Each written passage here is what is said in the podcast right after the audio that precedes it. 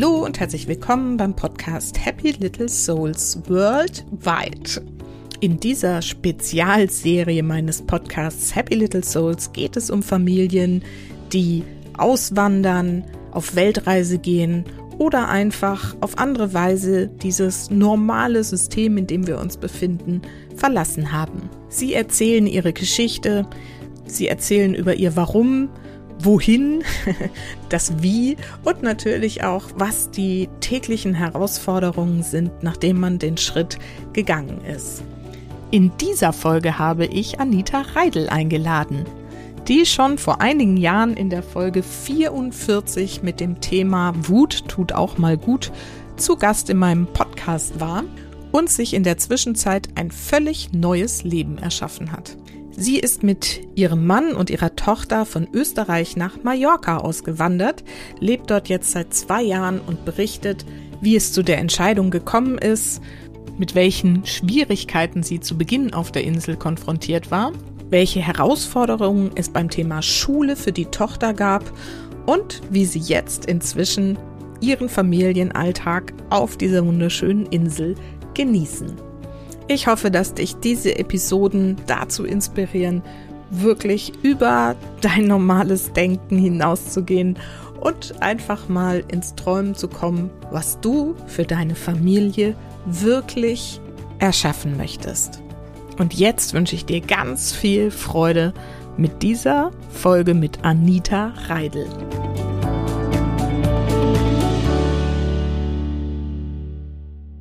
So, heute habe ich wieder ein Interview für euch aus der Reihe Worldwide und ich habe Anita Reidel eingeladen. Und tatsächlich ist Anita die erste, habe ich ihr gerade schon gesagt, die jetzt zum zweiten Mal schon in meinen Podcast kommt. Ich glaube, das letzte Mal ist irgendwie fünf Jahre, nee, fünf Jahre kann es ja gar nicht sein, so lange gibt es den Podcast ja noch gar nicht. Aber es war relativ am Anfang. Wir haben über Wut gesprochen, das war damals ein großes Thema.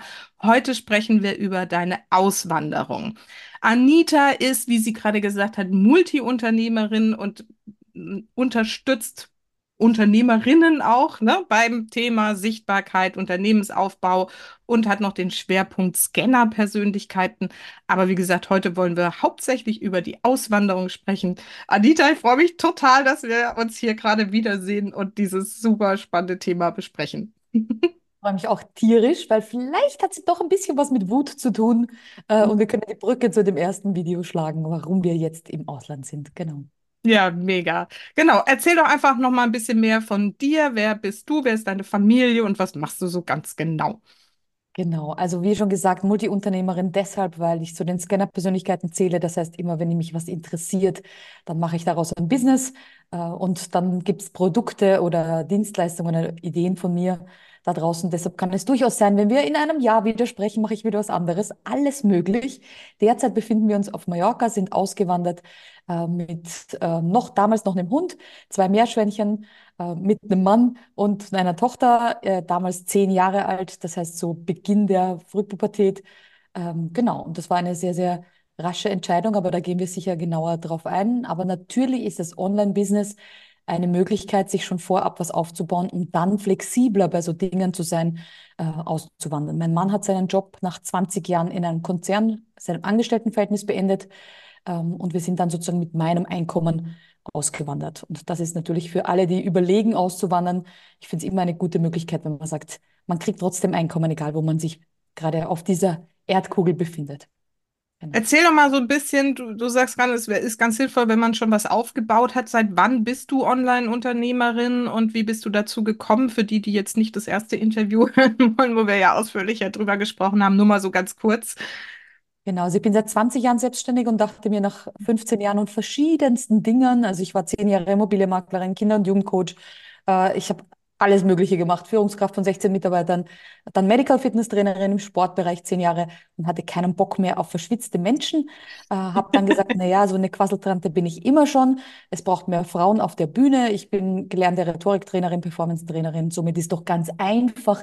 Ich mache einfach alles online, nehme einen coolen Online-Kurs auf und bin morgen reich und berühmt mit diesem tollen passiven Einkommen. Ich brauche nur einen Kurs aufnehmen, ihn irgendwo rausschicken und sagen, kauft und es werden über Nacht wird jetzt immer Katsching, Katsching, Katsching machen. Also hat sich halt die, die kleine Anita das vorgestellt. Äh, nach 15 Jahren Unternehmertum dachte ich, ich habe eine Ahnung. Nein, Online-Business ist einfach ganz anders. Mhm. Ähm, muss man einfach wissen. Und ich habe viel, viel Lehrgeld bezahlt bei vielen, vielen Coaches, Mentoren, die mir alle versprochen haben, mit mir bist du reich über Nacht. Also nicht ganz so krass, sondern schon eben, also ganz der Bubble bin ich nicht aufgesessen, aber Coaches, die gesagt haben, ich zeig dir, wie das geht. Ja, und aus dem ist dann nicht so viel geworden und habe dann gesagt, okay, dann mache ich es anders und gründe meine eigene Sichtbarkeitsakademie für die Menschen, die sagen, ich brauche eine helfende Hand. Gibt da draußen überhaupt noch irgendjemanden, der werteorientiert ähm, unterwegs ist, der mir wirklich auch äh, hilft, ohne gleich, dass ich so tief in die Tasche greifen muss, dass ich morgen verschuldet bin? Und das bin jetzt ich. Und das gehe ich sehr werteorientiert, gehe ich das Ganze an. Genau, mit sehr viel Herz und sehr viel, das seit viereinhalb Jahren. Und da kommt natürlich zugute, dass ich Scanner-Persönlichkeit bin. Das heißt, wenn irgendjemand von meinen Coaches sagt, ich habe da ein Problem, dann habe ich meistens eine Lösung und kann dann irgendwie unterstützend zur Seite stehen und bin nicht die, die sagt, hast du nicht gebucht im Programm, ich gebe dir keine Antwort, da musst du irgendwas Teures nachkaufen. Mhm. Sondern ja, ähm, für meine Community da und deshalb auch Community-Expertin für Leute, die schon jahrelang dabei sind und schon viel Geld ausgegeben haben, ja. Mhm, mhm. Und das ist so wichtig in dieser Branche, ne? weil da gab es ja gerade vor, ne, so vor ein paar Jahren, als ich da auch gestartet bin, irgend so eine Riesenbubble, die da ne, genau mit diesen Versprechungen und gerne mal versprochen haben, mit quasi über Nacht. Ja. Ähm, ne? Und also ich bin da zum Glück meistens von meinem Mann gerettet worden. bevor ich zu tief in die Tasche gegriffen habe, hat er immer gesagt, das brauchst du nicht. ich so, oh ja, stimmt eigentlich. Ich habe für einen Fernsehauftritt bezahlt, viereinhalbtausend Euro, dass ich im Fernsehen auftreten kann. Habe ja kein Problem damit, mit dem Fernsehen zu sein.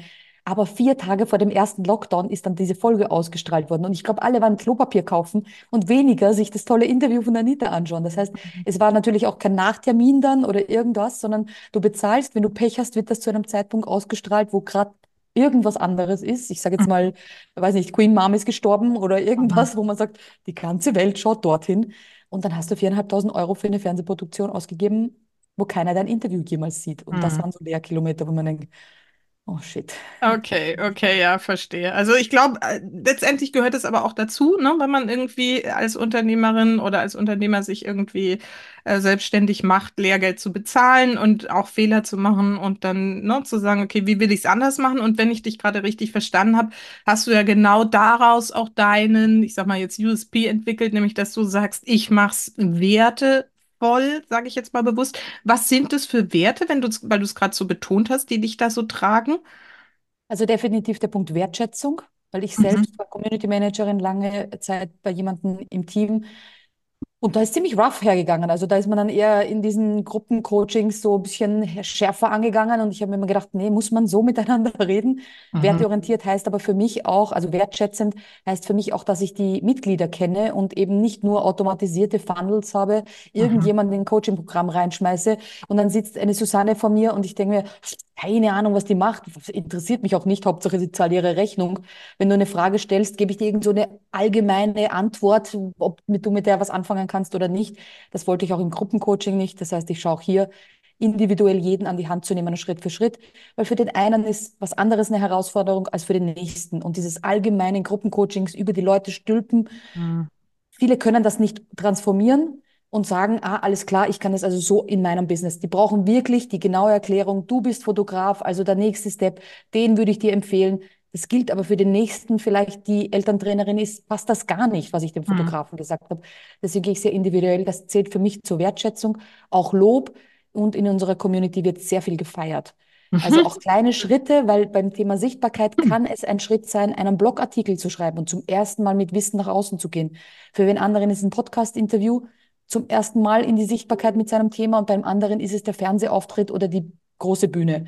Und mhm. so ist es einfach für jeden unterschiedlich. Und deshalb ist es natürlich wichtig, auch hier ähm, zu feiern, damit wir auch wieder mehr stolz auf uns sind. Weil das ist auch einer der Themen, wo ich sage, wir dürfen viel mehr uns auf die Schulter klopfen gemeinsam, weil dann ist es eine coole Community von Menschen, die, ja, das mhm. einfach großartig feiern, wenn jemand sichtbar wird und kein Neid und kein Ellbogen und kein will ich auch oder warum hast du und Genau, mhm. das ist einer meiner größten Werte. Finde ich gerade total schön, dass du das sagst, weil ich meine, jetzt meine Hörerinnen sind jetzt nicht alle online im Online-Business oder selbstständig, aber dieses sich auf die Schulter klopfen und für Mhm. kleine Schritte irgendwie zu feiern, das ist was, das gilt auf jeden Fall auch für jede Mutter, die das wirklich machen kann und sich abends mal irgendwie ne, ein paar Runden auf die Schulter klopfen kann. Ich glaube, da hast haben wir auch, überlebt. Ich finde, diesen Satz könnten wir Mütter schon an, ja, nach manchen Tagen einfach sagen, du hast den Tag überlebt. ja, Kein Kind verletzt.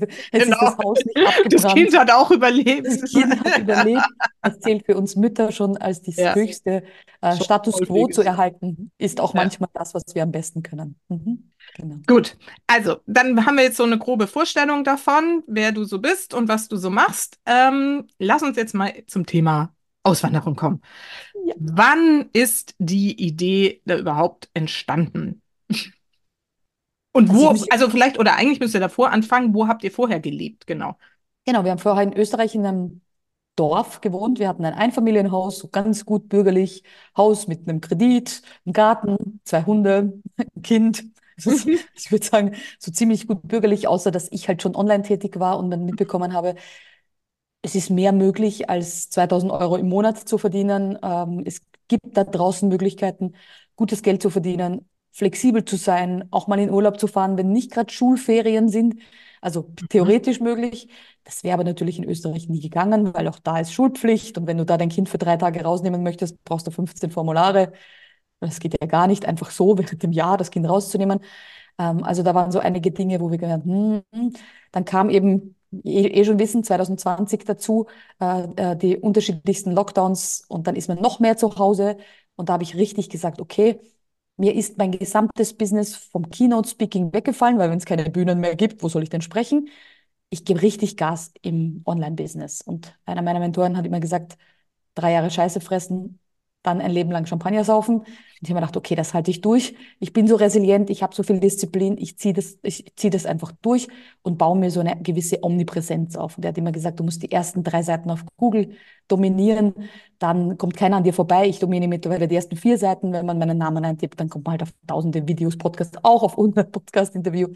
Solche. Dinge, wo man dann sagt, okay, das hat sich richtig ausgezahlt, weil das bedeutet, dass ich nicht jeden Tag darum kämpfen muss, morgen einen Kunden zu haben, sondern dass sich das dann auch schon irgendwann einmal als regelmäßiges Einkommen, weil nichts Schlimmeres, du wanderst aus oder eben als Elternteil und du weißt nicht, wie geht das nächste Monat weiter, weil du immer Ja. dich nur von Auftrag zu Auftrag weiterkämpfst und kaum, dass das Geld da ist, musst du die Löcher stopfen und aus dem wollte ich einfach raus. Ich wollte da mehr haben und da war dieses Begrenzte im kleinen Dorf, wenn man dem Nachbarn sowas erzählt, dann hat er nur gesagt, der war LKW-Fahrer, der hat nichts davon verstanden. Die anderen Freundinnen im Kindergarten und in der Schule, nichts von diesem ganzen Online-Ding verstanden.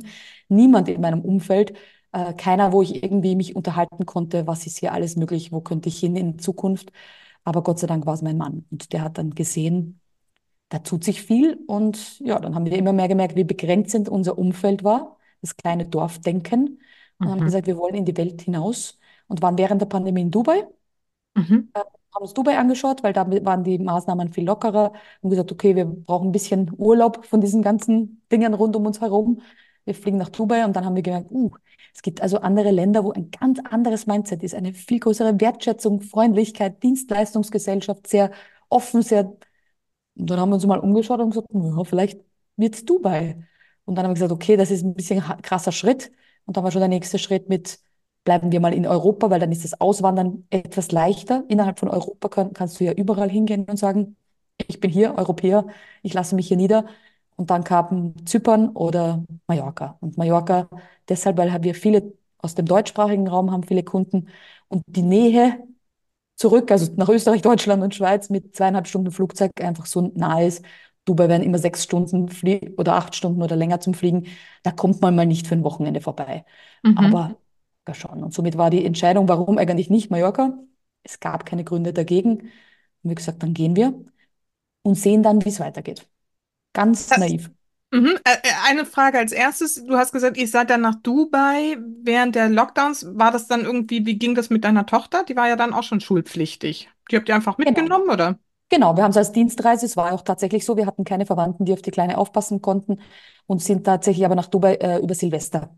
Also Ah, Weihnachtsurlaub, Weihnachtsferien äh, und Neujahrferien Genau, aber wir haben zwei Urlaube ähm, zur Pandemie, also Urlaube, Reisen waren das eigentlich, wo wir uns schon sehr konkret angeschaut haben, könnten wir uns das vorstellen, oder schon ein bisschen, ich sag mal immer so, man ist ja oft auf Urlaub und denkt sich, ja, hier könnten wir her. Das hatten wir in der Dominikanischen Immer. Jedes Mal, Republik gemacht und überall. Oh, das ist schön, ja. der, mh, okay, du gehst in der Karibik aus dem Hotel raus und denkst dir, oh, doch Slums und Ghetto. Mh, ich glaube Mhm. nicht, dass ich mich hier Mhm, wohlfühle. ja. War aber in Dubai nicht so. Ähm, und da haben wir uns schon wohlgefühlt. Und dann haben wir gesagt, okay, wir schauen aber noch ein bisschen näher. Aber immer auch mit der Prämisse zu sagen, vielleicht geht's weiter. Also nie diesen Mhm. Endplatz zu suchen. Und ich glaube, das machen manche, wenn sie eine Auswanderung planen. Dann planen sie dieses, es muss die eierlegende Wollmilchsau sein. Es muss alles perfekt dort sein, damit ich dort auswandere. Schulsystem, Gesundheitssystem, Lage, was auch immer. Und dieses super, alles ist toll, da wird man halt dann oft auf den Boden der Tatsachen geholt und sagt, es ist doch nicht immer alles toll. Aber das wäre es auch nicht, wenn wir bleiben. Das muss man Ja. einfach haben. Also man muss Kompromisse auch im Ausland finden. Und für uns war Mallorca ein super Kompromiss. Wir dachten, es ist seid ihr deutscher, als es ist. Aber Ja. es war es gar nicht so deutsch. Das war natürlich, die Sprache war so ein Teil, wo wir gesagt haben, okay, wird ja viel Deutsch gesprochen. Du kannst Behördenwege sicherlich auf diesen. Nein, kannst du nicht. Du musst schon Spanisch lernen. Okay, auch spannend. Kommen wir gleich dazu. Erzähl mal noch, ähm, du hast es eben im Vorgespräch mir schon erzählt, aber damit wir unsere Zuhörerinnen da auch noch mitnehmen können. Mallorca hattet ihr ja gar nicht so einen Bezug dazu, ne? Wie, wieso dann Mallorca oder Zypern? Also Zypern hört man viel, kann man irgendwie gut noch Immobilien kaufen, bla bla. Aber ihr habt ja euch dann für Mallorca entschieden. Du hast jetzt ein paar Gründe schon genannt, aber wie geht das, wenn man eigentlich noch recht wenig darüber weiß? Genau, also tatsächlich Zypern wäre steuerlich besser gewesen, Mhm. ähm, und, aber wäre äh, andere Schrift gewesen. Wäre, wenn man Richtung Nordzypern geht, dann auch noch äh, außerhalb der EU, also schon türkischer Bereich. Ähm, Linksverkehr, gut, dann das gewöhnt man sich, aber ich sage jetzt mal, also es wären viele neue Herausforderungen gewesen, schon von Schrift, Sprache, äh, Mhm. Verkehr, vielleicht auch noch eben, wenn wir uns für den nördlichen Teil entschieden hätten, überhaupt außerhalb der EU. Also viele Komponenten, wo wir gesagt haben, pff, keine Ahnung.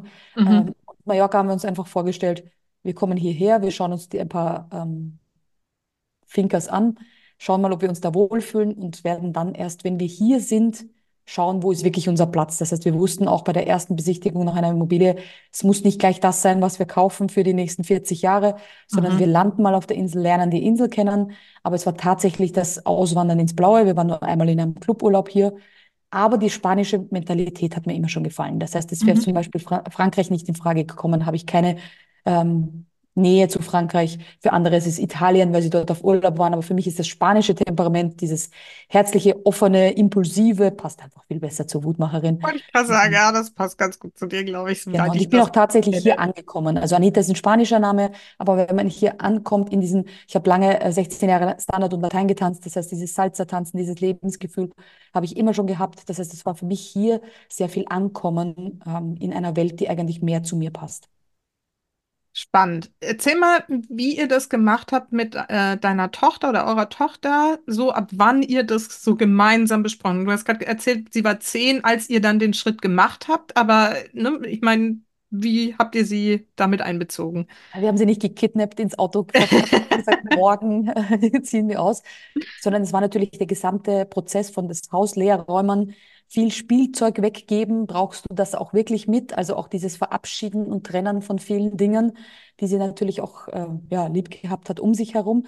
Wir haben, ich sage immer dazu, wir sind nicht so gesellschaftlich, äh, also wir sind nicht so gesellige Le Leute. Wir haben nicht so viele Freunde gehabt, von denen wir uns verabschieden äh, mussten. Das heißt, schon ihre Freundin und so weiter. Aber da haben wir immer gesagt, ihr könnt uns jederzeit besuchen kommen. Besuch kommen ist keiner die letzten zwei Jahre, aber so ist es auch für Auswanderer, dass sie dann schnell merken, wie viele Leute sagen, sie kommen dann auf Besuch und dann kommt doch niemand. Mhm. Ähm, aber auch da ist ein neuer Schritt, auch das neue Umfeld. Genau, und das war für unsere Tochter ja durch die Pandemie bedingt, war sie ja schon viel zu Hause. Das heißt, viel isoliert eigentlich zu Hause, weniger dann auch noch Schulwechsel von der Grundschule in die nächste. Das ist auch hier wieder komplett neu. Dadurch war das für sie jetzt so und so alles neu. Und wir haben ja dann einfach gesagt, okay, es gibt dort ein Haus mit Pool, der auf dich wartet und haben mir so ein bisschen die Vorzüge aufgeteilt. Aber für sie war es wichtig, dass sie halt bei Mama und bei Papa bleibt, die Hunde, die Meerschweinchen mitkommen. Und dann war es ein Abenteuer. Und dann haben wir sie aber tatsächlich auch hier ankommen lassen. Wir sind im April ausgewandert und haben sie erst im September in die Schule gegeben. Das heißt, wir haben auch hier ihr Zeit gelassen. Anzukommen, das spanische Leben kennenzulernen. Im Supermarkt plötzlich reden die Leute anders rund um einen herum, die Dinge sind anders beschriftet. Ich kann nicht mehr alles lesen, also ich kann es schon lesen, aber ich verstehe halt nicht, was drauf steht. ähm, ich suche mir die ersten Bekannten hier. Dann habe ich viel in Mütterforen halt auch Kontakte geknüpft mit Menschen hier, die schon länger auf der Insel sind, lernen schon ein paar Brocken der Sprache, sodass auch dann der Einstieg in die Schule und auch die Schulwahl war natürlich bewusst dass da nicht ein zu großer Gap ist. Ich finde immer, wenn die Eltern entscheiden, auszuwandern, dann den Kindern zu sagen, ja, jetzt sind wir irgendwo in dem Land, jetzt lernst du halt die Sprache, wirst du schon können, finde ich einfach zu krass. Aber das kann ich als Elterntrainerin so und so nicht. Ja, okay, spannend. Aber jetzt äh, genau die Frage schoss mir gerade durch den Kopf. Das heißt, ihr habt sie aber nicht in die Entscheidungsfindung mit einbezogen. Ihr habt dann schon gesagt, wir machen das. Punkt. Und du bist dabei. Yay. Ja, so. wir haben, ja, das ist schwierig, weil ja das, die Tragweite, also dieses rundherum kann das Kind ja so und so nicht begreifen. Das heißt, wir müssten, hätten vieles erklären müssen, was für sie in diesem kleinen, zarten Alter so und so nicht greifbar gewesen wäre. Aber wir haben immer schon gesagt, wir überlegen, wir fliegen, wir waren auch zu zweit, wir fliegen nach Mallorca und schauen uns mal Häuser an. Da war sie bei einer Freundin, wir haben mir die Fotos gezeigt. Das heißt, das war nicht so, morgen packen wir unseren Koffer und wir haben das jetzt beschlossen, sondern alle Überlegungen, ja. die wir hatten, haben wir sie immer. Aber ich habe es ähnlich wie bei der Sexualauf Klärung gemacht. Wenn sie fragt, gibt es Antworten. Aber ich versuche nicht, sie da zu überladen mit Details. Also zu sehr jetzt zu sagen, ja, und dann wird es eine neue Schule und dann wird es das und das, mhm. sondern immer, wenn es bei ihr Zweifel gab oder sie gesagt hat, Mama, wo genau wird unser Haus sein oder Mama, welche Sprache spricht man, dann habe ich immer brav die Antworten gegeben. Aber sie konnte bei jedem Gespräch dabei sein, zuhören. Das, was sie versucht hat zu verstehen, habe ich beantwortet, ohne sie zu sehr zu überfordern mit Behörden, Details, Auto ummelden, genau. Besiedlungsfirmen beauftragen und Tausende von Euro bezahlen, das irgendwie, also solche Dinge nicht. Aber natürlich ja, ähm, mhm. alles, was sie gefragt hat, haben wir beantwortet. Mhm. Auch bei der Schulwahl zum Beispiel hat sie dann sehr wohl mitbestimmen dürfen. Mhm. Da will ich gleich noch viel mehr drüber wissen. Ähm, aber vielleicht erstmal so jetzt, du hast gerade schon angedeutet, Umzug. Man muss sich einerseits von ganz viel trennen, andererseits muss man sich dafür entscheiden, was man mitnimmt. Wie habt ihr das organisiert? Genau, wir haben also beschlossen, keine Möbel mitzunehmen, weil wir gesagt haben, es wird immer teurer, umso mehr Kubikmeter. Mhm. Der Vorteil bei Mallorca war auch, dass wir gesagt haben, es ist möglich über die Fähre. Das heißt, LK, einen LKW voll und dann, das heißt, wenn es noch weiter gegangen wäre, die Übersiedlung, ist natürlich viel schwieriger, dann brauchst du einen mhm. Seekontainer und dergleichen. Mhm. Das heißt, wir haben dann beschlossen, unsere beiden Autos mitzunehmen, das in die Autos reinzugeben, was die wertvollen Sachen, Dokumente, Tiere, Menschen, das in die Autos zu verfrachten und die Reise äh, mit zwei Autos zu starten, also diese zwei, zweieinhalbtausend Kilometer und einen LKW vollzuladen mit äh, Umzugskisten. Und dann wussten wir ungefähr, wie groß ist der äh, LKW, wie viel dürfen wir mitnehmen, wie viel an Zeug brauchen wir. Und wenn man halt so in seiner Wohnung sitzt, sagt man, oh, oder in seinem Haus ist ja gar nicht so viel. Plötzlich merkt man, was habe ich am Dachboden, was habe ich im Keller, was habe ich in der Garage, was habe ich dort. Und dann mhm. haben wir mehrere Hausflohmärkte gemacht und zum Beispiel alle Möbel verschenkt. Also mhm. für bedürftige Menschen und dergleichen haben wir dann alles äh, sehr, sehr viel verschenkt. Zwei, drei Hausflohmärkte gemacht. Dann war das Budget auch für die Übersiedlung ein bisschen aufgebessert. Genau. Und dann war das Haus leer und dann haben wir es einem Makler übergeben, dass er es auch gleich verkaufen kann. Also es war für uns auch nie die Option B, wieder zurückzugehen in unser Haus, sondern tatsächlich zu sagen, zu einem fairen Preis und innerhalb von einem Monat war das Haus verkauft. Super. Und wie ging es euch damit, so das Haus dann so zurückzulassen, zu verkaufen? Für mich war es gar nicht schwierig. Also tatsächlich, okay. wir sind äh, früh morgens 6 Uhr, 7 Uhr oder sowas losgefahren dann. Wir haben bis nächtens noch gepackt, haben dann noch ein paar Stunden auf der letzten Couch, die noch übrig geblieben ist in dem ganzen Haus, geschlafen oder halb am Boden auf einer Luftmatratze. Äh, mein Mann ist dann nochmal zurückgeflogen und hat dann äh, die restlichen Kartons eben diesen Übersiedlungs-LKW gepackt. Das heißt, da, der war noch mal dort, aber ich bin damals 6 Uhr morgens mit schlafendem Kind, Hund am Beifahrer und zwei Meerschweinchen im Auto ins Auto rein und dann tust du so viel auch, dass ja auch gar nicht so viel Zeit bleibt. Ich bin noch einmal durchgegangen und habe mir gedacht, okay, zehn Jahre warst du unser Zuhause, aber jetzt geht's neu in neue Ufer und als Scanner-Persönlichkeit liebe ich neue Herausforderungen. Alles, was mich langweilt, hält mich nur zurück. Und ich habe damals schon gespürt, als wir von der Fähre runtergekommen sind mit Willkommen in Palma de Mallorca, habe ich gewusst, jetzt wird's geil, ich werde weniger arbeiten, mehr verdienen, das ist das Ziel und genau so war's. Cool. Das heißt, du hast es auch nie bewusst vermisst, jetzt irgendwie die alte Heimat. Nein, wir waren zweimal in den letzten zwei Jahren zurück. Einmal für zwölf Stunden und einmal für 18. Okay.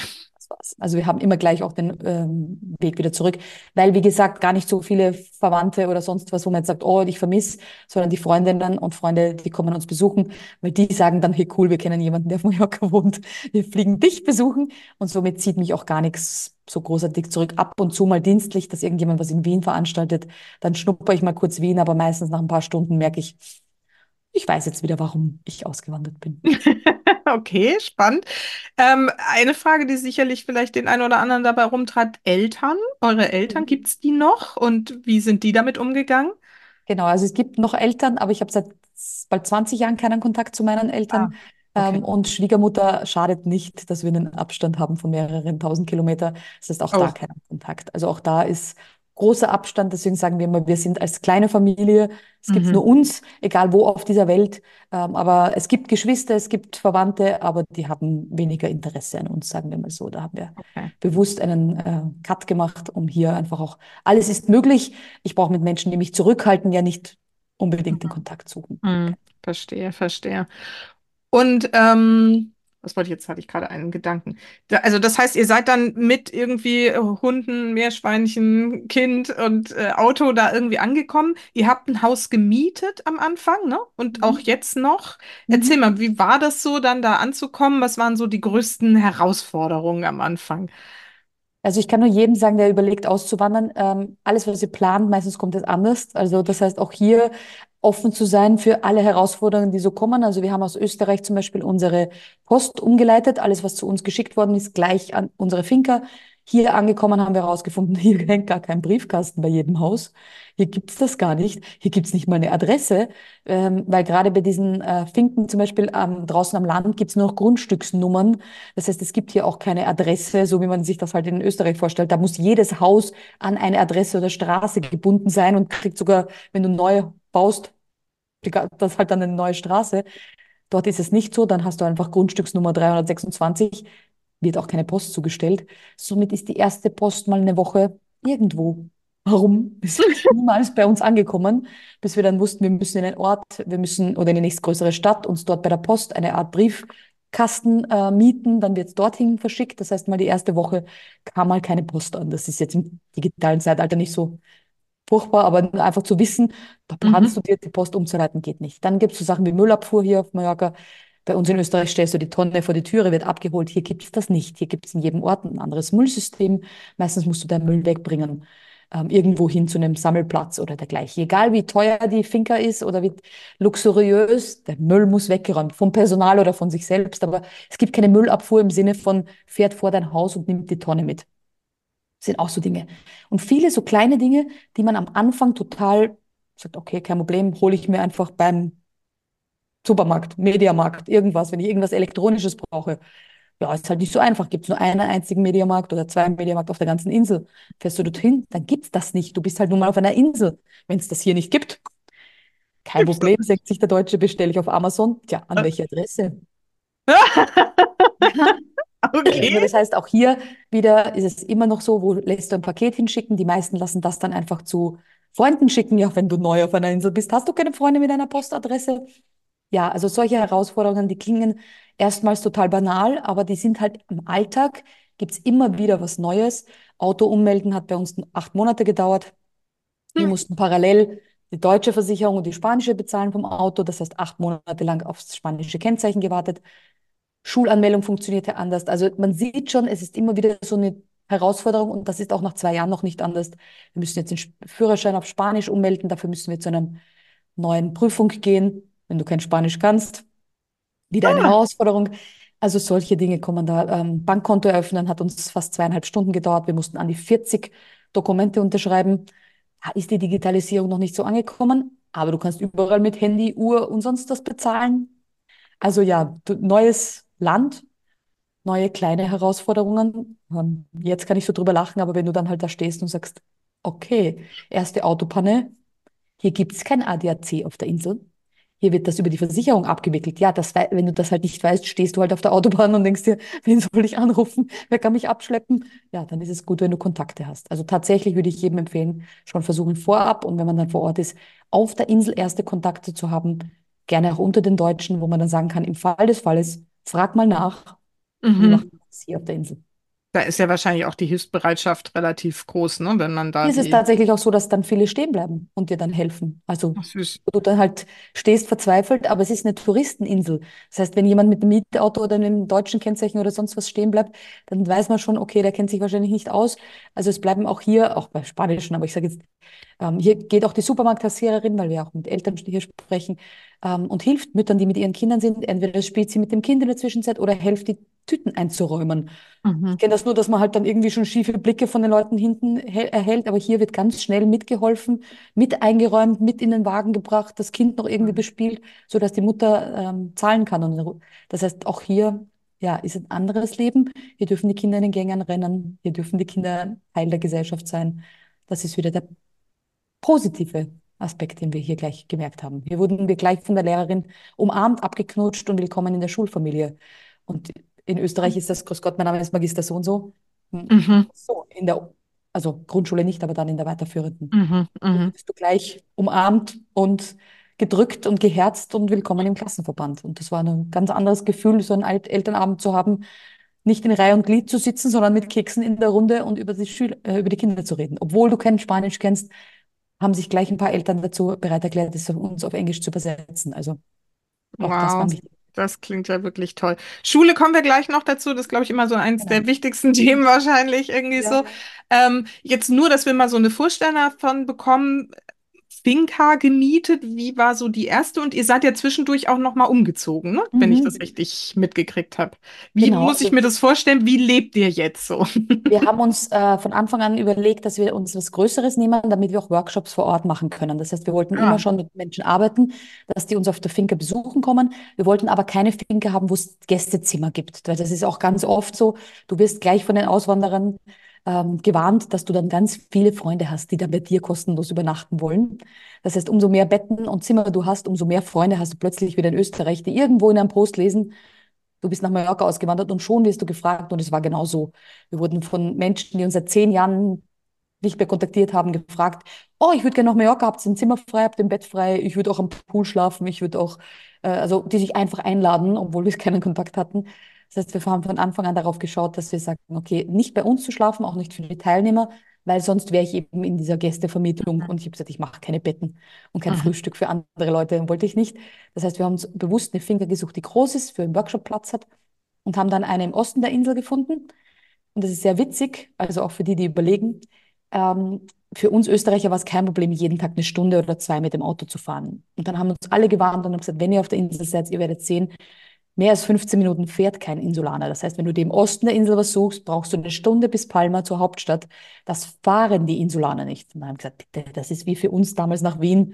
Das ist kein Problem. Jeden Tag gependelt, sogar zur Arbeit. Also es, ja, es ist so, nach zwei Jahren überlegt man sich dreimal, ob man ans andere Ende der Insel fahren möchte, weil halt einfach die Wege immer kürzer werden. Du wirst kürzere Wege gewohnt.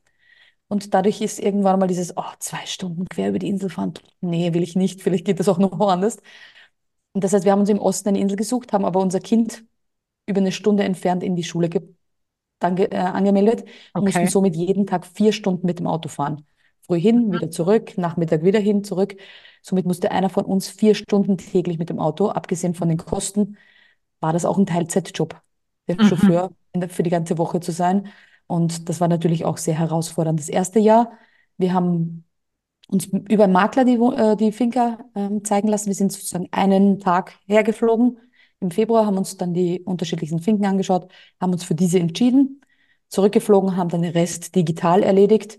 Ähm, ja, und sind dann, nachdem wir übersiedelt sind, nach zweieinhalbtausend Kilometern, dann fährst du noch mit der Fähre, bist schon sehr müde, weil du viel gefahren bist, dann in dieser Finca angekommen und haben dann erstmal landen müssen und haben aber dann leider mitbekommen, dass wir ja, in einer Finca für dreieinhalbtausend Euro waren, wo die Klimaanlage nicht funktioniert, die Heizung nicht vorhanden ist, nicht funktioniert und solche Dinge. Das heißt, natürlich Mieten im Ausland ist auch manchmal ja ein Überraschungspaket, sage ich mal so. Und dass die Gart der Gartenservice für die 20.000 Quadratmeter dann mein Mann übernommen hat, weil wir Meter hoch das Gras hatten, weil das mit diesem Gartenservice macht der Vermieter dann auch nicht so gut funktioniert hat und wir nicht wollten, dass unsere Teilnehmer durch meterhohes Gras gehen müssen. Also auch solche Dinge ähm, waren dann für uns die ersten Meter, haben wir halt kennengelernt, okay, manchmal werden Ausländer auch ausgenutzt, auch hier. Okay.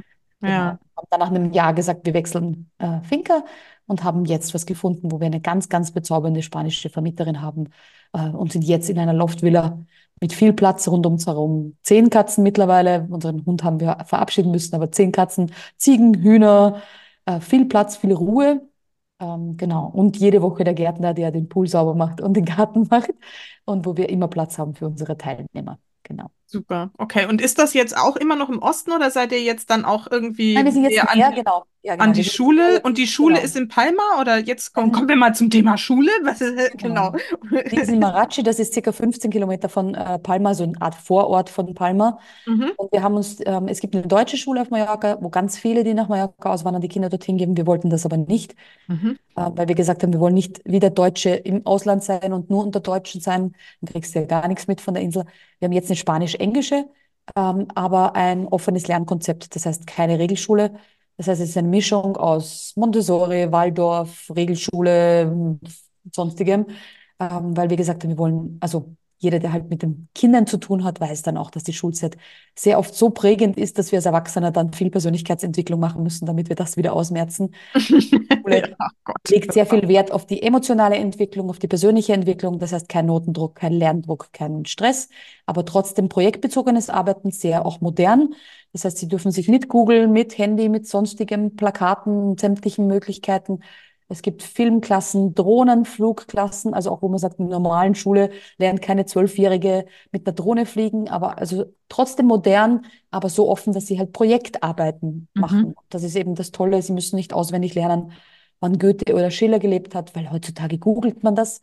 Aber dieses Freisprechen vor der Klasse, ein ganzes Projekt machen mit allen visuellen Möglichkeiten, die das Leben so bietet, ähm, das machen sie dann gemeinsam, genau. Und das ist so, also vom Konzept her eher projektbasiert in Gruppen, weil da lernt man ja wirklich viel auch fürs Leben. Wie arbeiten Gruppen? Wie präsentiert man? Wie funktioniert ein Gruppengefüge, wenn die Hälfte nichts tut und die anderen schon? All diese Dinge. Mhm. Toll, ja, klingt super. Nur damit wir den Kreis jetzt schließen, also und da wohnt ihr jetzt wie nahe dran im Gegensatz zu 25 Minuten ist es jetzt. Ah, Genau. also ist schon Also, deutlich, deutlich reduziert. Okay. Und wie ging das für deine Tochter so, dieser Start dann in dieser Schule? Und wie habt ihr die überhaupt gefunden? Also ich meine, das klingt ja jetzt schon wirklich ideal, so eine, so ein Also es gibt auch hier auf Mallorca, das muss man sich dann immer anschauen, aber es gibt eine Waldorfschule, es gibt eine Montessori-Schule. Das heißt, es, wir wollten immer schon ein bisschen außerhalb von diesem Lerndruck sein, weil wenn du in ein neues Land auch noch kommst, dann sollst du als Schüler, Mallorca hat nicht nur Spanisch, sondern auch Katalan dazu. Das heißt, es Mhm. werden zwei neue Sprachen. Äh, Unterrichtssprache ist Katalan und Spanisch dann eben. Das heißt, es wären zwei Unterrichtssprachen, wovon meine Tochter nicht mal ein Wort verstanden hätte. Ähm, deswegen haben wir bewusst auch gesagt, okay, es muss irgendeine Art von Mischung sein. Meine Tochter hat sich aber ähm, über YouTube Englisch fließend beigebracht. Muss man so sagen, sonst würde ich mir auf die Schulter klopfen. Aber nein, es ist nicht mein Englischwissen, sondern sie hat sich durch tausende Kindervideos schon und, und sonstiges sich Englisch fließend beigebracht. Und deswegen hat sie gesagt, sie würde gerne in eine spanisch-englische Schule gehen. Und da Mhm. ist uns diese dann eben empfohlen worden, über ein Mütterforum einfach mal erwähnt, was sagt ihr zu der Schule? Wir haben es uns angeschaut. Der Direktor, der diese Schule gegründet hat vor einigen Jahren, hat das mit so viel Herzblut und das ist wie der Papa von allen Schülern und mit so viel Liebe. Er hat so Leuchten in den Augen für sein Schulkonzept und es ist ein ganz, ganz tolles Holzhaus äh, mit viel Platz für die Kinder, viel Bewegungsangebot. Genau, und dann haben wir gesagt, na dann wird es diese Schule. Muss man aber dazu sagen, Privatschule. Das heißt, es gibt natürlich öffentliche, die nichts kosten, halböffentliche hier auf der Schule, äh, auf Mallorca, die so um die 300, 400 Euro kosten und die voll selbst, also voll ähm, Privatschulen sind so bei circa 600 bis 1000 Euro im Monat. Mhm. Okay. Ist also Also auch auch. da ist die Entscheidung für die Schule auch manchmal eine finanzielle, aber ich habe gesagt, lieber einmal weniger ins Spa oder einmal weniger Mhm. Und Ja. Lachs. Nein, das klingt so, aber einfach ein bisschen sparen für die Schulentwicklung meines Kindes. Ja. Ja. Oder im Zweifel einmal im Jahr weniger Urlaub machen. Ihr seid ja jetzt auch im Urlaub, ne? Also ich meine, das darf man ja dann auch mal so gegenrechnen. Also zumindest da, wo andere Leute Urlaub Da, machen. wo Für andere Leute Urlaub ja, machen. ist es ja trotzdem Alltag irgendwie. Ja. Das können wir ja gleich nochmal besprechen, ob ihr noch das Gefühl habt, ihr müsst in Urlaub fahren. Ja. Aber lass uns noch mal kurz bei der Tochter bleiben. Also die hat sich das, dieses Englisch schon bevor ihr umgezogen seid Mhm. irgendwie. Okay. Gibt's ja. Ja, ich weiß, ich bin nicht so die Vorzeigemutter, ich bin immer sehr ehrlich. Also ja, äh, Mama hat Business aufgebaut und oft das Kind vors Tablet geparkt. man möge mich dafür steinigen. Aber da hat sie sich schon begonnen, sich unterschiedliche Cartoons und äh, Kinderserien, die es halt so gibt, Mhm. ähm, auf Englisch anzuschauen. Und irgendwann einmal habe ich das bemerkt, also bemerkt, ist jetzt halt meistens mit Kopfhörern, weil einfach Ruhe, Mama muss arbeiten. Ähm, und dann habe ich gesagt, du hörst ja das auf Englisch? Ja, ja, ich höre das auf Englisch an. Und dann hat sie auch immer mehr auf Englisch geantwortet, auch zu Hause schon. Und dann haben wir schon gemerkt, okay, das äh, macht ihr richtig Ja. Spaß, dieses Cool. Englische. Haben das natürlich Cool. gefördert. Ja. Wahrscheinlich, weil ich als Mama damals bei Baby Englisch war. Ja, genau. Einjähriger war ich damals noch mit Put Your Hand, ja, Man das muss, war's man muss sie früh fördern, genau. Ja, genau. Ich war damals in so einer Gruppe von Müttern in so einem Englischkurs. Das wird es wahrscheinlich gewesen sein, aber nein, sie hat sich tatsächlich über die Medien beigebracht und natürlich zu Hause konnten wir es auch Ja. gut fördern. Und jetzt schaut sie sich englische Filme an und genau, also viel Ja. mehr als die Mama. Ich schaue es mir noch immer in Deutsch an. Ja, ich wechsle manchmal. Ich bin auch schon dabei mit dem Englischen. Na gut. Ähm, und wie ist es denn jetzt so für Sie? Also jetzt ist sie auf einer englisch-spanischen Schule, das heißt, beide Fächer, äh, beide Sprachen werden in unterschiedlichen Fächern angewendet. Und wie ist es mit Freundschaften, Hobbys und wie ist sie denn da so angekommen? Also tatsächlich muss man wissen, dass in Spanien das Schulsystem sechs Jahre die Grundschule ist sozusagen und dann wechselt man in die Sekundaria. Das heißt, sie war jetzt mit äh, Eintritt in die fünfte, also Mhm. für uns, nein, Entschuldigung, sechste war das jetzt in dem Fall. Äh, das heißt, die anderen Schüler haben sich schon fünf Jahre gekannt und Mhm. sie kam im letzten Jahr noch von dieser Grundschule dazu. War aber, ich glaube, es hat keine vier Tage gedauert, war die erste Geburtstagsparty, bei der sie eingeladen war, die erste Sleepover-Party, bei der sie eingeladen war.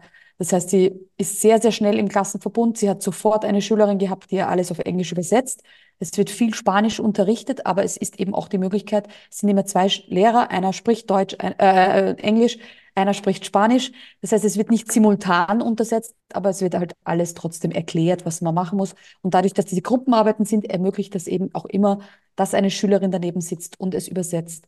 Und ich habe zu ihr auch gesagt, Schritt für Schritt wird sie immer mehr verstehen von dem, was Engl äh, Spanisch kommt. Ehrlicherweise muss man auch sagen, ab und zu hat sie so ein bisschen den Moment, wo sie sagt, ich glaube, ich kann noch gar kein Spanisch, weil Mhm. dadurch, dass sie es so im Alltag lernt, ist es für sie kein Lernen, sondern Mhm. es ist halt, sie bessert mich dann automatisch aus, wenn ich irgendwo unterwegs bin, sagt sie, hast du verstanden, was die Dame gesagt hat? Und dann sage ich, nee, und sie sagt mir das dann auch. Und wenn ich sage, na, du kannst doch Spanisch, sie merkt das gar nicht so bewusst, weil es kein Hinsetzen und Vokabeln pauken ist. Ja, ja. Alltag. Manchmal fehlen ihr schon die Wörter auf äh, Englisch oder Deutsch. Also auch Deutsch fällt ihr dann immer schwieriger, weil sie ja den ganzen Tag Englisch oder Spanisch spricht. Das heißt, auch da sagt sie manchmal, Mama, ich weiß nicht, wie das auf Deutsch heißt. Da müssen wir das wieder. Aber es gibt Google Translate auch so für sie im Alltag. Das heißt, auch ihre ersten Freundinnen kamen auf Besuch und sie hat was ins Handy gesprochen und das Ganze ist übersetzt worden. Also die haben dann auch gespielt mit Handy in der Hand, damit der Google Translator das übersetzen kann. Und immer mehr kann sie natürlich und jetzt nach zwei Jahren äh, schon, schon viel besser. Mhm. Mhm. Genau. Also ich lasse da auch Zeit, versuche auch keinen Druck, auch die Schule macht keinen Druck, äh, hier zu sagen, du musst das in kürzester Zeit können. Natürlich hätten wir das mit Nachhilfe und dergleichen machen können, aber die Schule geht bis 16 Uhr und dann ist für mich, für sie auch Feierabend. Da möchte ich jetzt nicht noch zwei äh, Stunden Nachhilfelehrer durchpauken, Ja. damit sie das kann, solange kein Druck von der Schule ist. Und da kann sie jetzt immer mehr und hat auch Spaß. Auch Katalan und Spanisch, das sind ja doch zwei Sprachen. Dieses Jahr ist Deutsch dazugekommen. Ja, Leichter jetzt okay. Nächstes Jahr kommt Italienisch dazu. Das heißt auch Uh. da, aber irgendwann einmal hat sie halt dann einfach mit Englisch dann fünf Sprachen fließend. Wow. Und wohin führt die Schule eigentlich? Also äh, Abitur ist ja da wahrscheinlich irgendwie was anderes so, ne? Ja, du hast dann einfach einen Aufbaulehrgang auf eine, auf ein Abitur. Aber ich lasse mir das immer sehr offen, ob sie dann diesen Aufbau fürs Abitur macht oder nicht.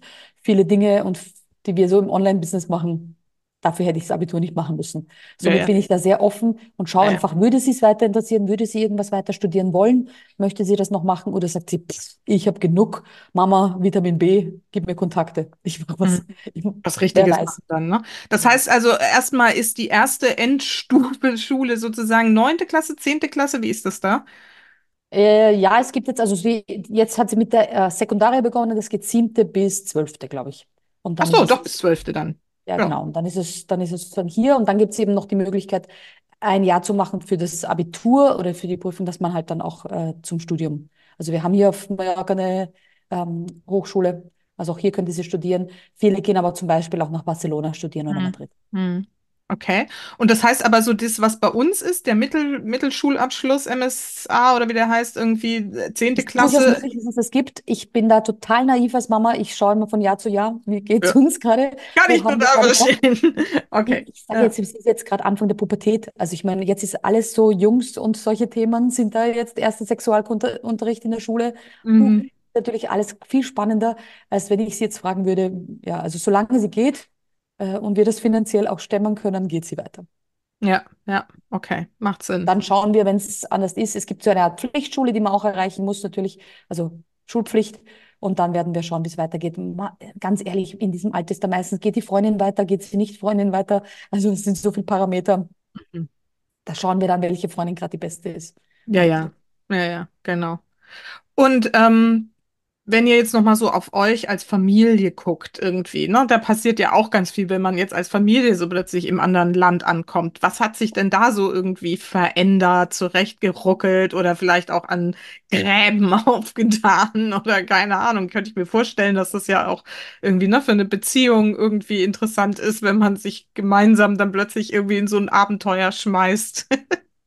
Genau, also für uns war als Beziehung, wir sind jetzt bald 20 Jahre zusammen, das heißt ähm, nach 18 Jahren, wir kennen einander schon und alle Herausforderungen. Für mich gibt es keine Herausforderung, die wir nicht gemeinsam meistern. Ich sage immer, man könnte uns im Urwald aussetzen, würden wir uns noch ein Baumhaus bauen. Das heißt, da war für mich sich klar, egal welche Herausforderung kommt, wir meistern das schon gemeinsam. Also Mhm. da, wo ich besonders gut bin in der Organisation und in solchen Dingen, ist mein Mann wiederum handwerklich ein, ein Genie und kann da so viele Dinge machen. Ich hatte vor drei Tagen einen Platten, bin noch nach Hause gerollt und habe gesagt, und er hat das gewechselt. Ich habe das, ja, also zu Hause wäre ich, hätte ich ADAC gerufen und hätte gesagt, hm, bitte wechseln kommen. Er ist da, also es sind viele Dinge, die er da übernehmen kann, aber die größten Sprung hat definitiv mein Mann gemacht. Also das muss ich auch an der Stelle sagen. Der hat einfach nach 20 Jahren Angestelltenverhältnis das Angestelltenverhältnis beendet und ist jetzt genauso wie ich voll selbstständig. Und das ist natürlich ein Riesenschritt, Entwicklungsschritt. Das heißt einfach zu sagen, die Frage sich selbst zu stellen, was möchte ich einfach und nicht das, was habe ich bis jetzt gemacht, was kann ich ganz gut, weil er war jahrelang in der IT. Aber will ich das überhaupt weitermachen? Kann ich das überhaupt? Will ich das? Was kann ich überhaupt? Wo geht meine Reise hin? Und das war sicher der größte Entwicklungsschub für ihn. Für mich ist das Online-Business ja eigentlich nur an einem anderen Ort und ich habe irgendwelche neuen Projekte gestartet oder dergleichen, aber für ihn war definitiv der größte Sprung. Also für meine Tochter mit Sprache und komplett neue Freunde ich habe ja meine Online-Bubble nach wie vor, aber für meinen Mann komplett mit Konzern verabschiedet jetzt. Und mein Mann hat fast ein Jahr gebraucht, dass er sagt, er hat sich da wieder erholt im Sinne von, er hat wieder neue Kraft, was Eigenes zu starten. Und das war sicher die größte Herausforderung. Ähm, das darf man Mhm. nicht unterschätzen, wenn man so lange in diesem System gefangen ist, also vom Arbeiten und Umfeld, Mhm. jeden Tag aufstehen, in die Arbeit fahren, pendeln mit der U-Bahn und so. Ja, ja. Plötzlich ist der Weg zum Laptop und man sitzt vor dem Blatt, dem Weiß und denkt sich, oh, was will ich überhaupt mit dem Rest meines Lebens oder die nächsten Jahre machen? Was kann ich, was will ich? Also das war ein Riesenentwicklungssprung. magst du das mal teilen? Also musst du nicht, wenn, wenn er da nicht mit einverstanden ist, wo er da jetzt gerade so steht und wie, wie Ja, das natürlich, natürlich. Also klar, äh, er war immer schon neben, äh, also nebenberuflich selbstständig ähm, als äh, Reiki-Meister, Entspannungstrainer und dergleichen und hat Ah, dann äh, schon über 4000, 5000, ich weiß gar nicht, was die aktuelle Zahl ist, an Behandlungen gemacht, hat eine eigene Räumlichkeiten, also Ordination auch in äh, Wien gehabt. Das heißt auch nicht so, dass er sagte, ganz neu, aber jetzt eben hier auf Mallorca neu, neues Umfeld, äh, okay. auch hier neue Kontakte suchen. Und er hat lange dann auch schauen müssen, wie geht der Weg weiter? Wie geht der Weg online weiter und offline weiter? Weil Mhm. natürlich offline ist super, wenn man die Leute schon kennt und wenn man schon ein Netzwerk hat, die weiterempfiehlt. Aber wir sind ja am anderen Land, da kennt ihn noch niemand. Das heißt, da ist Netzwerk aufbauen, zu Netzwerktreffen gehen, erzählen, was man macht. Ich erzähle mir die lustige Geschichte, dass mein Mann ja immer sagt, er ist Energetiker. Das ist der Fachbegriff, also Heilpraktiker in Österreich äh, und macht Energiearbeit. Und da haben ganz viele in Deutschland geglaubt, er macht irgendwas mit Strom oder mit Solar oder sonst was, weil ja Energiearbeit darunter fällt, bis er dann halt mal erklären hat müssen, nein, es ist so äh, Entspannungstraining, Reiki, Hand auflegen, all diese Dinge hat er dazu erklären müssen. Und das natürlich auch online neu ist. Und wenn man neu online beginnt, kennt einen noch niemand. Und das heißt, so Dinge wie Social Media, Funnels, E-Mail-Marketing, Community aufbauen, Sichtbarkeit aufbauen, Netzwerke auch online spinnen, in Podcasts gehen, in die Sichtbarkeit zu gehen, ist auch für jemanden, der bis jetzt in einem Konzern war, natürlich jedes Mal eine Herausforderung. Einen Presseartikel, den ersten schreiben, einen Buchbeitrag schreiben, all diese Schritte hat er ähm, jetzt durch. Und da bin ich natürlich, hat er in dem Fall Glück, dass ich da daneben Wollte ich bin. gerade sagen. Für die Paarbeziehung ist es natürlich ein Unterschied, bin ich Business Coach oder bin ich Ehefrau? Mhm. Die Herausforderung ist natürlich immer hier, einerseits die helfende Hand zu sein, andererseits auch dem anderen Zeit zu lassen, in eigenen Schritten zu gehen und nicht als die Klugscheißerin zu sagen, ach, ist doch total einfach, da schreibst du einfach einen Social Media Post und, ja, sondern wirklich zu sagen, okay, was sind die Schritte, da auch nochmal ähm, Mhm. langsam alles zu erklären und auch Zeit zu lassen. Und das ist sicher die größte Herausforderung gewesen, aber er macht das großartig und, und bin ich ganz stolz. Also wir Super. sind da ein bisschen als Power-Team. Wir werden auch unsere beiden Unternehmen dann auch jetzt zusammenlegen und sagen, also bis jetzt war so, jeder hat sein eigenes, aber im Endeffekt treten wir fast überall zu zweit auf und dann kennt man uns schon. Es ist die Villa Reidel, wo man uns besuchen kommt. Es ist immer in vielen äh, Coaching-Programmen sitzen wir beide und so ist er der ruhige Pol, der Entspannungstrainer und ich bin die Vollgas-Power nach vorne. Und so Ja. lernen die meisten von unseren Coaches uns beide kennen. Mhm. Das finde ich spannend. Das wollte ich nämlich jetzt gerade fragen. Äh, Dieses, was er macht, irgendwie, vielleicht war das notwendig auch, dass er erstmal für sich ein Selbstbewusstsein da entwickelt, ne? Was brauche ich, bevor er jetzt einfach sagt, okay, ich gehe jetzt mit ins Business von meiner Frau irgendwie so, ne? Dann hat er ja gar nicht so den, Hat den. also tatsächlich mit diesen über 4000 Behandlungen und 4000 äh, äh, Sessions schon ein extremes Repertoire gehabt. Neu war dieses auf Online bringen. Das Mhm. ist das Neue, das, was ich vor fünf Jahren eben gesagt habe. Ich dachte, ich bringe einfach einen Online-Kurs raus und der wird morgen gekauft. Äh, Das hat er aber alles die letzten fünf Jahre auch mitbekommen, was das alles für Schritte waren. Muss er jetzt nochmal genauso, aber jetzt halt mit Abkürzungen, wo ich die Fehler halt gemacht habe. Die brauchen wir jetzt nicht nochmal nehmen. Kein Mhm. Fer Fernsehauftritt für viereinhalbtausend. Ähm, aber eben auch zum Beispiel unterstützend für mich, muss ich absolut sagen. Ähm, bei mir ist gar nicht so leicht, mit mir zusammenzuarbeiten als Scannerin. Ich brauche immer alles gleich, direkt, sofort. Das heißt, mit Mitarbeitern ist schwieriger, mit dem eigenen Ehemann geht das leichter. Der hält das auch mal aus, wenn ich ein bisschen rüppiger bin und sage, ist die Podcast-Folge schon geschnitten? Ist sie schon draußen? Also er macht für mich Content Creation, Podcast, Schnitt und Mhm. dieses, wir Mhm. Unterstützen uns da sozusagen. Deswegen haben wir gesagt, eigentlich ist es ein Imperium, das Reitl-Imperium. Super. Imperium klingt doch auch schon mal. Das ist die Größenordnung, die wir sehen. Ja. Dann vielleicht mal so gegen Ende hin, wie geht's euch jetzt heute? Also, was ist so das, was, was es jetzt ausmacht, diesen Schritt gegangen zu sein? Also beim Fahren von der Fähre runter habe ich eben beschlossen, ich möchte nicht zu den Auswanderern zählen, die das Meer nie sehen. Weil es gibt ganz viele, wenn man sich so gut bei Deutschland oder sowas anschaut, die dann sagen, jetzt habe ich in der Gastronomie, arbeite von Montag bis Sonntag, wir sind nie am Meer, nur außerhalb der Saison dann, wenn es kalt ist. Und ich habe gesagt, ich möchte nicht zu den Auswanderern zählen, die sagen, wir haben nur gearbeitet, weil dann kann ich in egal wo bleiben. Ähm, da muss ich nicht auswandern. Das heißt, ich, ich werde nicht in den Süden auswandern und dann sehe ich nie das Meer oder bin nie an der Sonne. Das heißt, hier war für mich auch wichtig, vom Mindset her zu sagen, okay, ich möchte größer denken, ähm, aber ich muss auch schauen, was es für Möglichkeiten gibt, Geld zu verdienen, wo ich nicht nur in eins zu eins Coachings zum Beispiel sitze Mhm. und den ganzen Tag von einem Call zum nächsten hetze und dann am Schluss dann doch nichts davon habe. Der Schritt natürlich auch für eine Finca, die 4000 Euro kostet, ist eine große gewesen, weil man muss den Mut haben, etwas zu unterschreiben, ohne dass man im Monat seine 4000 Euro hat oder zumindest nicht dauerhaft hat. Das heißt, auch hier war dieses, ähm, dehnt sich immer so aus, wie man es gerade braucht. Also wir haben in Österreich halt 1500 Euro Kredit gehabt und sind auch gut über die Runden gekommen. Jetzt haben wir halt Fixkosten von 10.000 im Monat, kommen auch. Also man sieht irgendwie, man findet dann Wege und Möglichkeiten, wenn man sie auch braucht. Das heißt, auch hier haben wir gleich größer gedacht, weil wir hätten uns auch eine Zwei-Zimmer-Wohnung in Palma nehmen können. Wäre auch auswandern gewesen. Aber das wollten wir eben nicht gleich größer denken, gleich mit Workshops und dergleichen nach außen zu treten. Und ja, dementsprechend dehnt sich das auch aus. Das heißt, wir feiern auch alle unsere Erfolge gemeinsam mit unserer Community und auch unsere eigenen. Und das bedeutet Cool. eben auch, dass wir beide sehr erfolgreich im Business sind, das Netzwerk immer größer wird, man uns schon erkennt, wenn wir irgendwo unterwegs sind und uns anspricht, wenn wir in der Playa sind. Also da funktioniert das schon. Genau. Und deswegen, das Imperium muss doch bekannt werden. Ja, cool. Also finde ich immer spannend, wenn man da jem- jemanden trifft, der es wirklich dann auch so lebt. Und, ne? Und ich finde ja auch dieses, äh, wie du gerade gesagt hast, ne, dass es sich so ausdehnt, wenn man da reingeht und es einfach Mhm. macht irgendwie, dass die Möglichkeiten dann da sind. Das ist halt wahrscheinlich mit der größte Schritt überhaupt, oder? Und wir haben, also ist, ich sage nicht, also ich bin kein Coach für Leichtigkeit. Also es ist wirklich, also ich meine, ich bin mit 17 von zu Hause rausgeschmissen worden, habe seit 20 Jahren keinen Kontakt zu meiner Mutter. Von Leichtigkeit ist da keine Rede. Aber äh, dieses, ich traue mir das zu, ich schaffe das, das ist einfach so in meiner DNA gespeichert. Wahrscheinlich schon, weil ich mit 17 ja musste. Und so war das auch jetzt so.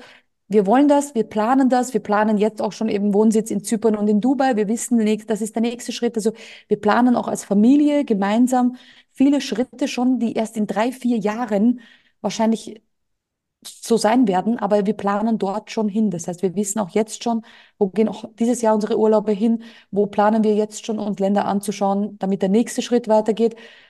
Weil halt dann diese Komfortzone, wenn wir sie wieder ein bisschen schieben, merken wir gleich wieder, okay, neue Herausforderung, Neues und das Lebensgefühl. Also man kann das gar nicht jemanden, wir haben jetzt 22 Grad und Sonnenschein. Das kann man einfach niemandem erklären. Wir hatten einfach keinen verregneten grauen Winter, sondern es ist ein anderes Leben, wenn du weißt, so wie jetzt, wir sind mit dem Interview fertig, ich kann an den Strand fahren, ich kann eine Stunde bei Sonnenschein und 25 Grad mit Kurzarm-T-Shirt spazieren, Energie tanken. Äh, wir, wir reflektieren ganz viel und brainstormen ganz viel am Meer. Das war für uns wichtig, weil du gefragt hast, ob wir noch irgendwo auf Urlaub fahren. Nicht ans Meer weil für uns jetzt natürlich mehr jeden Tag verfügbar ist. Das heißt, ich brauche jetzt kein Wellenrauschen und sonst irgendetwas, sondern dann eher Stadttourismus. Also wir, für uns geht's nach New York, für uns geht's nach Dubai, für, geht's, für uns eher diese Städte, weil Meer haben wir rundherum. Wir wohnen auf einer Insel. Also da sind wir tatsächlich jedes Wochenende auf jeden Fall. Mhm, mhm. Spannend, okay. Und das heißt, ihr, wenn ihr jetzt dann solche Stadturlaube macht, dann auch oft mit diesem Ziel, wollen wir da, wollen wir da, also ne, wie kann man noch größer denken? Was ist, was sind die nächsten Schritte irgendwie so? Ja. Genau so ist es. Also tatsächlich, wir sind größenwahnsinnig und ich, wir geben das auch zu. Für uns zählt die, die Weltherrschaft. Ist es, äh, aber das immer in sehr wertschätzenden mit unserer Community und mit unseren Leuten herum. Aber es ist tatsächlich so, dass wir gesagt haben, dieses Work Nation, dieses, wenn wir in Urlaub fahren, wir, mein Mann als Content Creator ist immer mit. Das heißt, wir machen gleich Fotos, wir nutzen das für Social Media. Es ist eine Mischung, es ist ein anderes Arbeiten. Wenn ich einen Mann hätte, der am Esstisch sagt, leg das Handy weg, und sonst was, dann würde das nicht funktionieren. Ich kriege zwischen 700 und 1000 Notifications am Tag. Das heißt, Mhm. wenn ich jetzt jemanden hätte, der sagt, ja, aber jetzt musst du aber jetzt, ne? Das heißt, er, er kennt das so, er akzeptiert das so.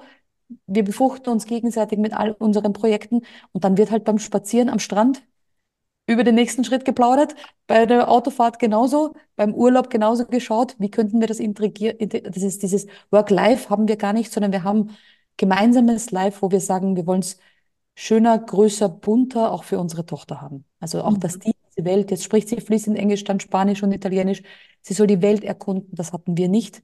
Das wollen wir ermöglichen und genau, deswegen sind wir angetreten, deswegen geben wir Gas, ähm, Mhm. hier auch als Eltern die Möglichkeiten zu bieten, die wir vielleicht nicht hatten als Kinder. Mhm. Voll schön. Und gibt es irgendwas, wo ihr sagt, so das würdet ihr beim nächsten Mal anders machen? Wahrscheinlich schon früher gehen. Ach, Also das sagen die meisten, die ausgewandert sind, wahrscheinlich schon früher. Wir haben es auch vor, äh, gestern erst gesagt, wir waren am Strand spazieren. Wir haben nie für ein Wochenende irgendwie Kurztrippen wohin gemacht. Also dass man einfach sagt, okay, es ist einfach jetzt schon seit fünf Monaten grau in Österreich, Deutschland. Warum fahren wir nicht für vier Tage oder für, weiß nicht, Freitag bis Sonntag einfach mal nach Mallorca, nehmen irgend so einen 49-Euro-Flug oder irgend sowas und genießen das einfach, sondern wir waren so in diesem Trott. Man hat, wenn Mhm. man im Hamsterrad ist, merkt man das nicht. Und Mhm. plötzlich merkt man, wenn man dann außerhalb ist, diese Spanier sind nicht freundlich, weil gerade die Touristen da sind. Die sind auch freundlich zu ihren eigenen Residenten. Also Mhm. die sind einfach anders. Und wenn du das Land aber nicht verlässt oder außerhalb von Europa gehst oder wo auch immer, Dubai und USA, weiß jeder, da ist vom Tellerwäscher zum Millionär, du kannst alles schaffen. Diese Einstellung erlebst du nur, ob das wirklich so ist, wenn du dort bist. Und wenn Mhm. du dort stehst und denkst, krass, da ist jemand vor drei Monaten, egal jetzt ob USA, äh, alle Länder kann man da jetzt einsetzen, aber Wahnsinn, die ist vor vier Monaten ausgewandert und jetzt schon so viel erreicht. Ah, das ist krass, dass das geht überhaupt. Und wenn man mit solchen Leuten plötzlich zu tun hat und nicht mehr im kleinen Dorf in einem kleinen Mhm. Österreich unterwegs ist, merkt man es, warum bin ich nicht schon früher auf die Welt? Also schaut euch die Welt an, bitte. Geht Ja. raus. Guckt mal, was es da gibt außerhalb von dem, was ihr kennt.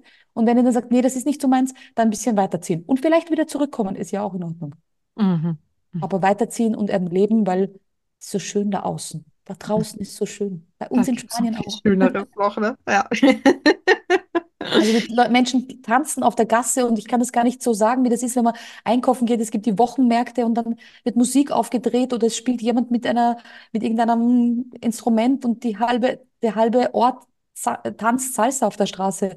Und die Touristen stehen rundherum und filmen das, weil die einfach sagen, da gibt's niemanden, der vom Balkon schreit, Ruhe da unten, Ruhestörung. Dann kommt kein Ordnungsamt und sagt, sind Sie hier angemeldet haben. Das gibt's hier einfach nicht. Es ist einfach diese Lebensfreude auf der Straße jede Woche irgendwo ein Fest, jede Woche irgendwas. Sogar die äh, Obdachlosen hier auf der Insel sagen, es kommt die äh, Polizei vorbei und jagt uns nicht weg, sondern bringt uns Getränke oder warme Decken. Also es ist ein anderes Leben, als man halt dann einfach gewohnt ist. Und das zu erleben, dass es das da draußen gibt, das war die ersten Wochen für uns der größte, das größte Mhm. Aha, Wahnsinn. Da Super bleiben die schön, Leute dass du. einfach stehen auf der Straße, treffen ihre Nachbarn, keiner hupt, keiner sagt irgendwas. Du bist als Autofahrer mit dem Kreisverkehr, bleibt der einfach stehen, grüßt den Nachbarn und du drehst am Anfang noch durch und denkst dir, es ist die Fahrbahn. Bitte, warum bleibst du stehen? Ja, dann bist du irgendwann mal gewohnt, wenn du wen triffst, Warnblinkanlage rein, bisschen plaudern, keiner hupt, keiner ist, ja, Mega. anderes Leben eben. Ja. Und das ist genau der Punkt, warum ich dieses Format ins Leben gerufen habe, um da mal irgendwie die Köpfe zu öffnen, sage ich immer, ne, für diese Vorstellung von, was kann es noch geben. Du kannst natürlich immer dein Leben in deinem System, ne, in deinem, deinem gewohnten, in deiner Komfortzone irgendwie verbessern und auch das genießen. Also, ne, das ist auch Absolut. wichtig. Aber es geht halt noch viel mehr, wenn man sich mal drauf einlässt und ähm, die glaube, Welt man ist, spürt ist das. groß und bunt Ja, und ich glaube, man äh, spürt das. Also entweder man ist einfach jemand, der sagt, ja. ich brauche diese Sicherheit, ich brauche das, oder man spürt dieses, was gibt's da draußen noch? Ich bin so neugierig Mhm. darauf. Und manchmal hält einem einfach jemand zurück.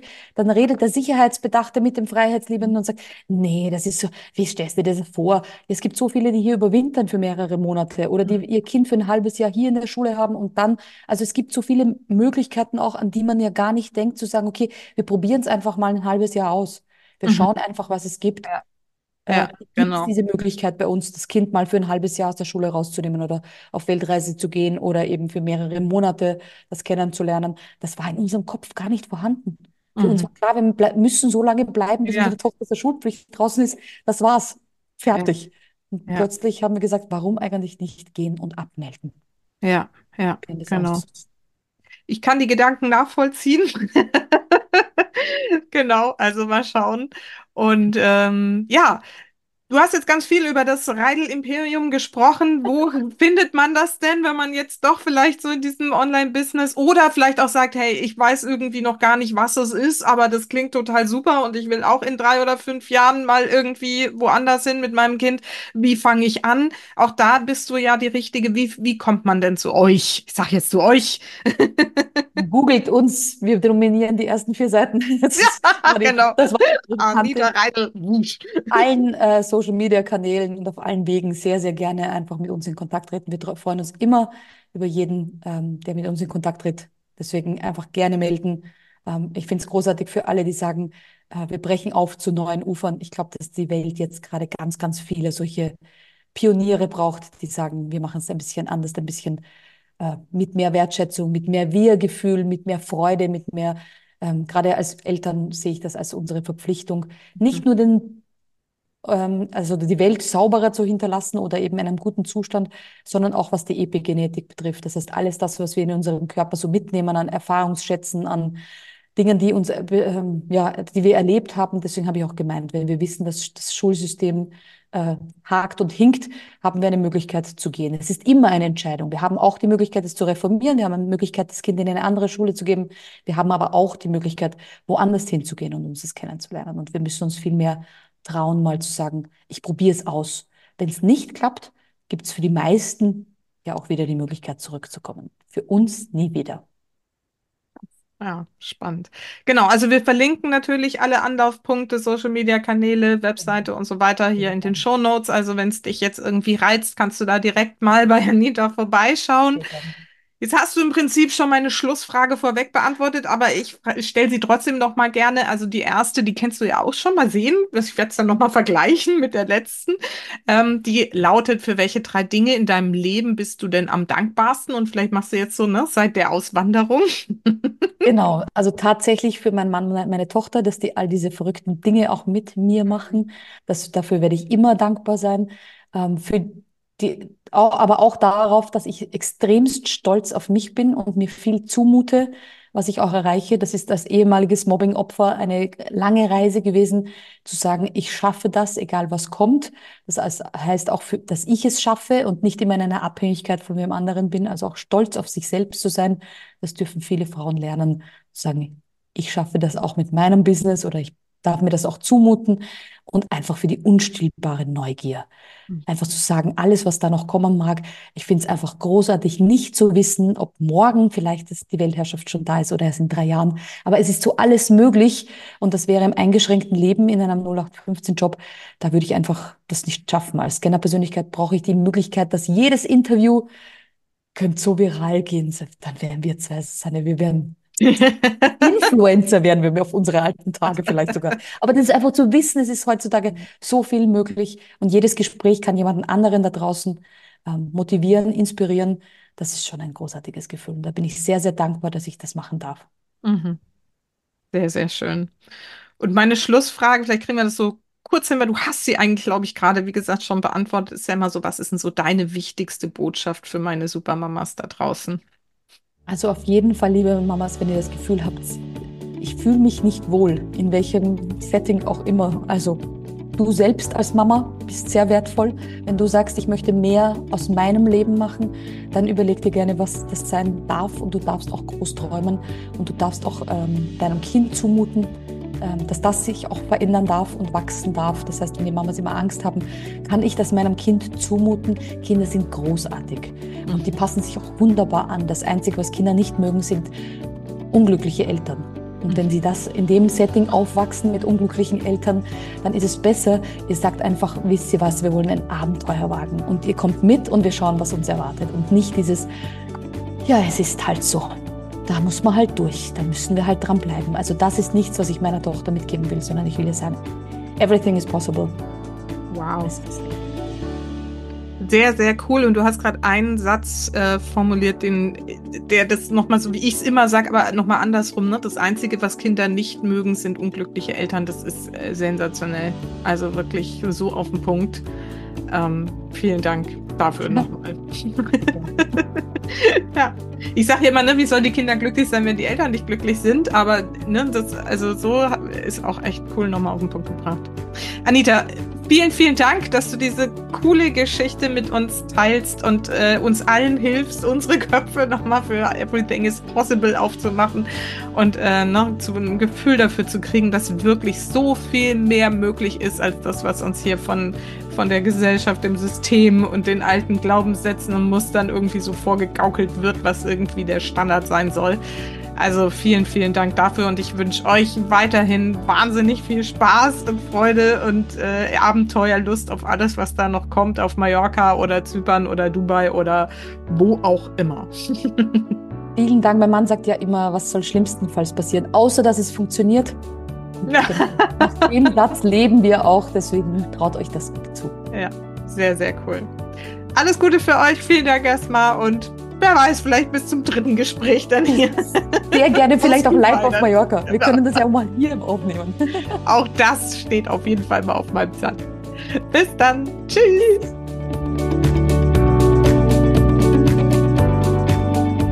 Wenn dich die Folge inspiriert hat, dann empfehle sie doch gerne in deinem Bekanntenkreis weiter oder hinterlass mir auf Spotify oder auch auf iTunes gerne ein paar Sterne oder eine Rezension. Vielen Dank dafür und ansonsten wünsche ich dir jetzt alles Schöne und mh, hm, große Träume. Und vergiss nicht, Familie ist, was du daraus machst. Alles Liebe, bis ganz bald. Deine Susanne.